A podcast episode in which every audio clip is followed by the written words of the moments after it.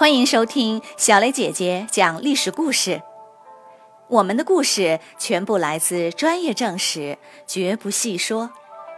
每周一、三、五，来跟我一起听一段故事，了解一段中国历史吧。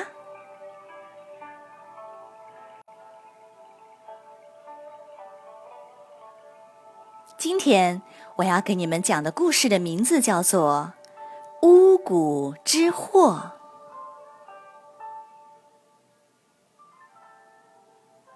孔子的儒家原本对鬼神是敬而远之的，但到董仲舒时，他开始用天人感应、阴阳五行这类神秘力量来解释世界。随着儒学被广泛推崇。几乎所有人都相信了鬼神，大家既畏惧鬼神，又想用他神秘的力量来帮助自己。汉武帝也不例外，他一生相信过许多方式，希望能够修炼成仙，长生不老。然而这一切都是徒劳。随着年龄渐渐变老，汉武帝就跟普通人一样。身体越来越差，经常生病。但汉武帝不服老，他一直怀疑自己生病一定是因为有人在用巫蛊害他。巫蛊是当时最流行的一种巫术，就是削一个小木头人，写上名字，埋到地里，再念一念咒语，就以为可以加害仇敌，躲避灾难。这天，汉武帝突然接到一封举报信，信中说：“丞相公孙贺在路上埋了小木头人，在诅咒谋害皇帝。”汉武帝心想：“公孙贺是朝廷重臣，又是皇后卫子夫的姐夫，大家是亲戚，怎么会害自己呢？”汉武帝不敢相信，派人去查查看。然而，没想到竟然真的在路上挖出了木头人。汉武帝气得暴跳如雷，立刻下令杀了公孙贺全家。汉武帝的两个公主也被牵连进来了，但他毫不留情，照杀不误。这时，有个叫江充的宠臣看透了汉武帝的心思，就说。皇帝，您的身体总是不好，一定是因为宫里也有木头人。不如您先去长安城外的甘泉宫养病，让我来把宫里彻底清查一遍吧。汉武帝高兴的同意了。江充就从失宠的妃子查起，一个一个宫殿，屋里屋外全都挖个遍。只要发现有木头人，就把宫里的人都抓起来，酷刑逼供，闹得全城沸沸扬扬。他甚至连皇后和太子的宫殿也不放过，而且声称挖到的木头人最多，要上报给汉武帝。太子一听急了，赶紧去见自己的老师。老师说：“有没有木头人，就是江充的一句话。”只要他说有，你说什么都没用。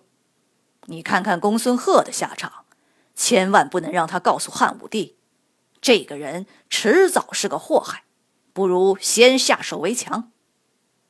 于是太子派门客冲进江充家里，把他抓了起来。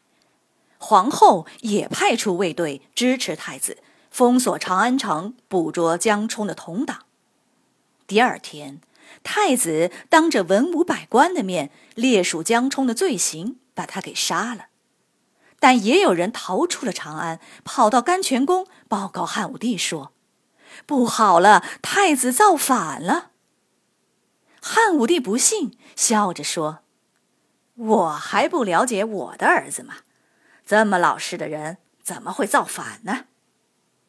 于是他派使者去召见太子。谁知使者害怕，没敢进长安城，转悠了一圈就回报说：“太子真反了，还要杀我呢。”汉武帝正犹豫着，新丞相刘屈毛从城里逃出来，也说太子反了。汉武帝这才相信了，气急败坏的命令刘屈毛率军向长安猛攻。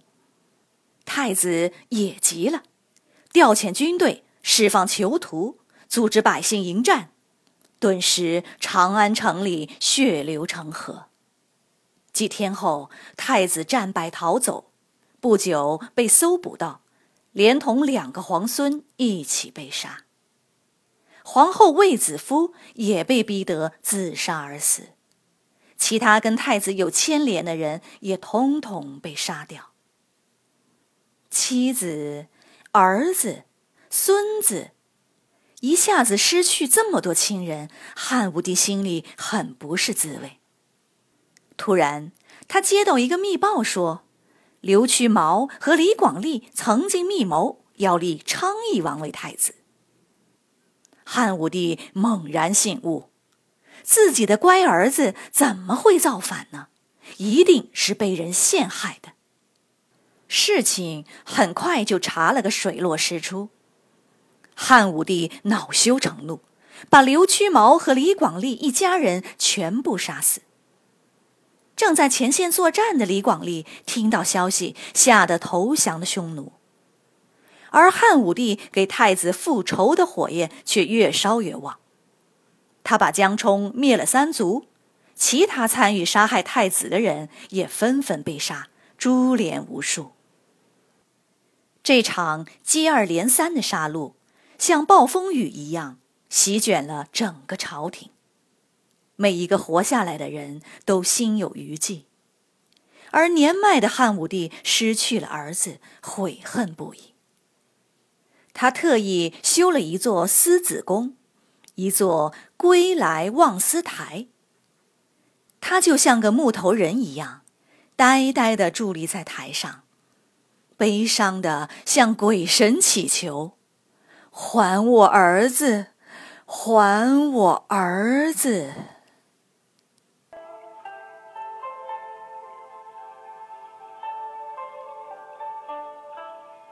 小朋友们，今天的故事就讲到这里。你来说一说，在今天的故事里，汉武帝相信巫蛊的说法，竟把朝廷重臣和自己心爱的儿子都杀了。